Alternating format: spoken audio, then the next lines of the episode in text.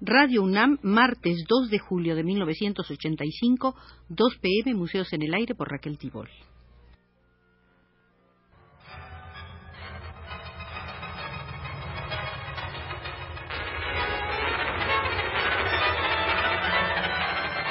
Museos en el Aire.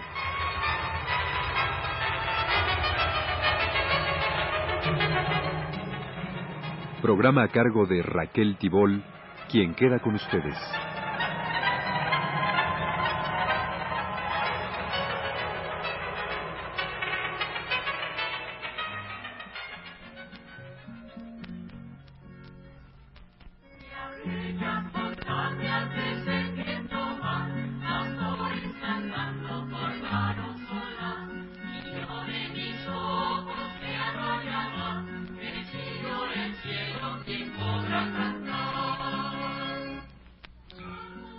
Visita decimosegunda, decimosegunda visita al Museo de Hermenegildo Bustos, el artista de Purísima del Rincón.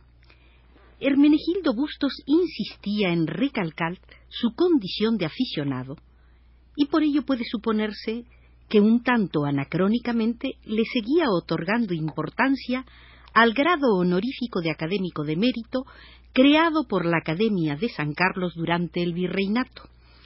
Para obtenerlo, un pintor debía presentar un cuadro a consideración de la Junta de la Academia. Si el viceprotector, el presidente, los conciliarios, el secretario, los académicos de honor, el director general, los directores particulares, los tenientes y los académicos de mérito que la integraban se ponían de acuerdo, el favorecido recibía, junto con el grado, todas las inmunidades, prerrogativas y exenciones de que gozaba la nobleza. Si se le rechazaba, no podía integrarse a la congregación, corriendo la azarosa suerte de un aficionado.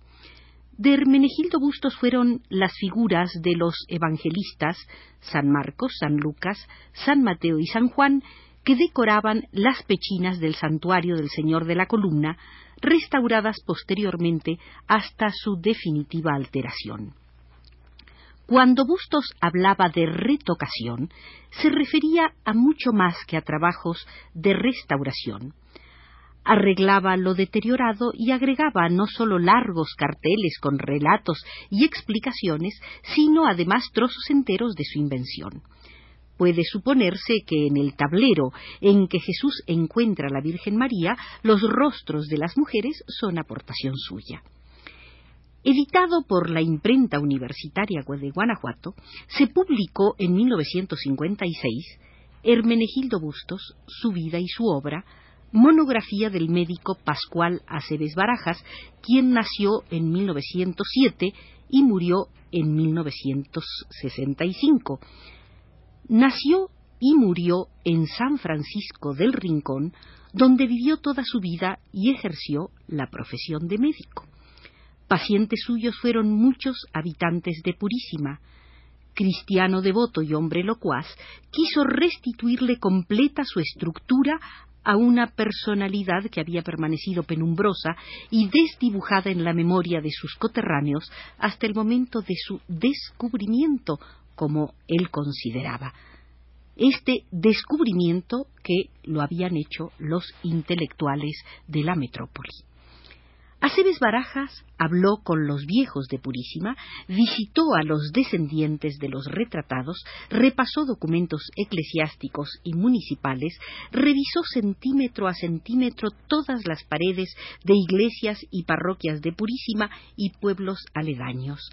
Debido a su empeño se obtuvieron más datos concretos y probados para completar la biografía de Bustos y se conocieron más pinturas suyas, pero fue tal su apasionamiento por el personaje que en su ánimo exaltado, verdad y fantasía llegaron a confundirse, dando por cierto lo supuesto y por sabido lo improbable.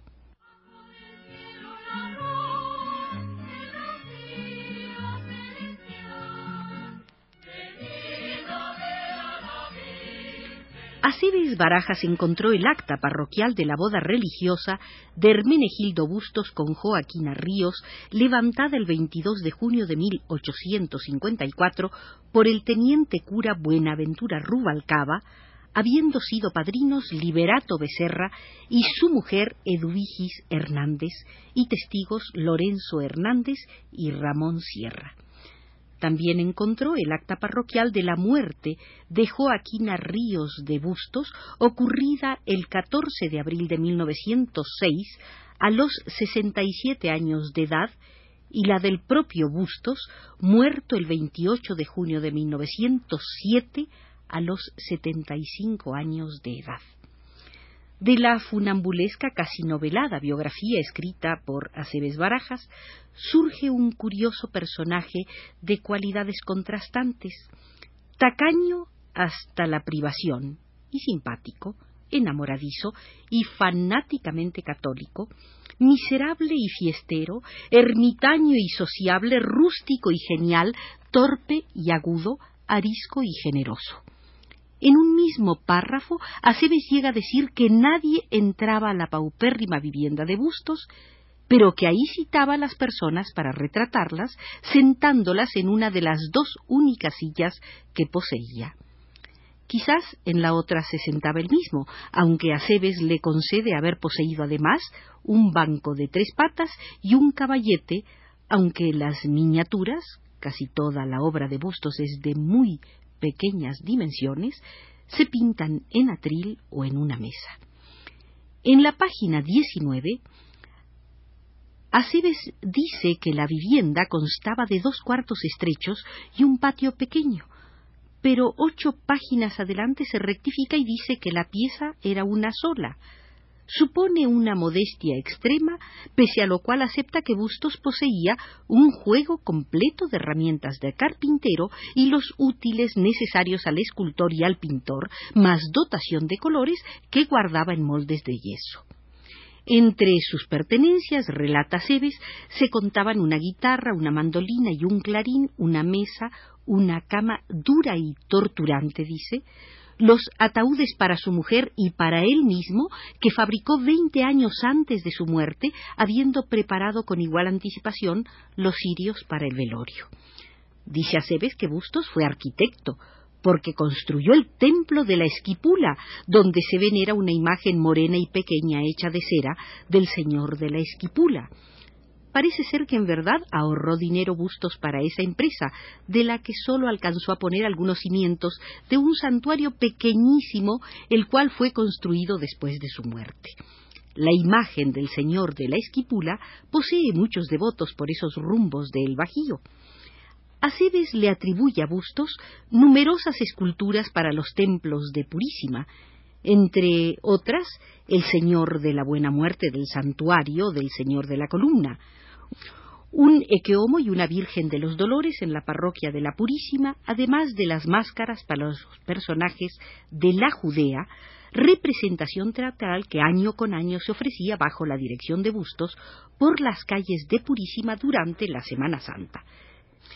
Se considera que el propio Bustos hizo la adaptación de la Pasión, conocida con el nombre de la Judea, que todavía se representa y constituye actualmente un atractivo turístico de Purísima.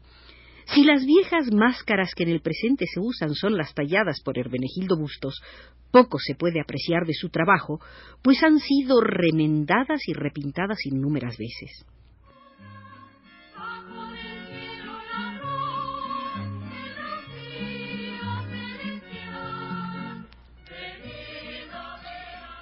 Como médico, Aceves pudo descubrir las patologías representadas por Bustos en los retratos. En la cara del niño Benito Prado vio Aceves una estreptocosia cutánea. En el retrato de un sacerdote hecho en 1854, reprodujo con absoluta perfección una cicatriz en la mejilla izquierda. En el autorretrato, el lunar que está pintado del lado derecho lo debió poner en el izquierdo. Acierta a Aceves cuando destaca, como también lo hiciera Rodríguez Frausto, el otro biógrafo de Hermenegildo Bustos, la calidad de los retablos pintados por este artista de Purísima. En ellos no sólo acumuló elementos suficientes para documentar el milagro, sino que se preocupó por el acabado de los retratos y las particularidades del ambiente donde el milagro se produjo o donde el oferente y beneficiado habitaba.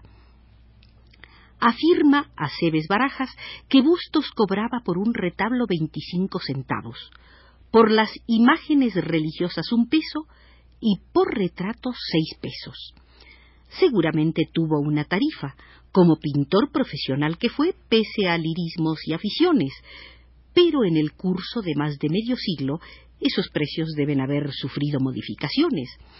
Se sabe sí que por el retrato de José de la Luz Murillo, hecho en 1885, sí cobró seis pesos le adjudica a Cebes Barajas numerosas pinturas religiosas y para respaldar su atrevida aseveración dice que no sólo copió un San José de Cabrera, sino que imitó a Fray Miguel de Herrera en el retablo de las ánimas, a Baltasar de Chaveorio en la oración del huerto, a José Juárez en la Virgen poniendo la casulla a San Ildefonso y en la adoración de los Reyes Magos a Alfonso López de Herrera en La Ascensión del Señor, a Leonardo de Vinci en el retrato de don Juan Valdivia, esto por la medalla y el objeto de oro que el personaje exhibe. Además, observa a Cebes Barajas, Bustos toma la manera bizantina de imitar con oro vivo o natural el filo o borde de las capas de los santos, los adornos de la indumentaria, los aretes, los collares y los botones. En efecto, Hermenegildo Bustos usaba efectos metálicos de una manera inconfundible por la gracia serpentina o afiligranada de la línea de muy elegante efecto decorativo. Entre las indagaciones locales hechas por el doctor Aceves Barajas, tiene peso de convicción la referida a los hombres y mujeres que convivieron con Bustos en esa purísima del rincón que conocería la luz eléctrica apenas tres años después de la muerte del pintor en 1910. Sus contemporáneos fueron María Juana Murillo, dueña de la pulquería situada en la esquina de las calles de la Arena y la del Colegio, hoy esquina de Allende y Juárez, cuyo retrato Bustos pintó y ella pagó en especie, es decir, con vasos de pulque. Lo mismo aconteció a la hora de retratar a la también dueña de pulquería, Bernarda Reyes. El hortelano Bernardo Hernández, esposo de la irascible Antonia Cermeño, le ayudó a amortajar a Joaquina Ríos.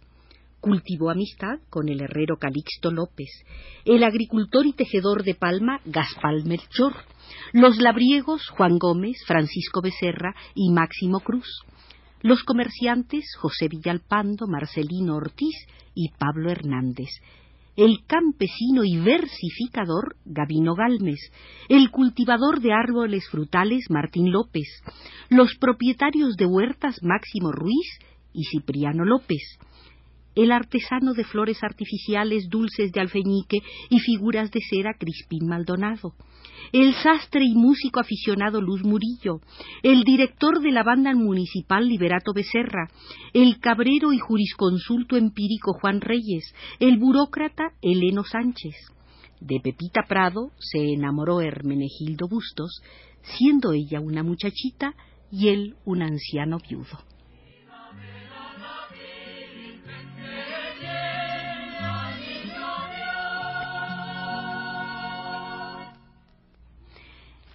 Hemos tenido hoy la visita número 12 al Museo de Hermenegildo Bustos, el gran pintor de Purísima del Rincón, seguramente uno de los retratistas más importantes del siglo XIX y principios del XX.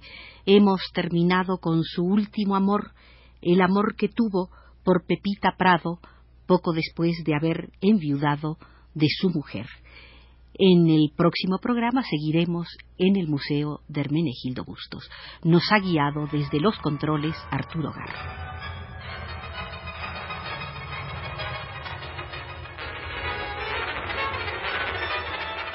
Este fue Museos en el Aire.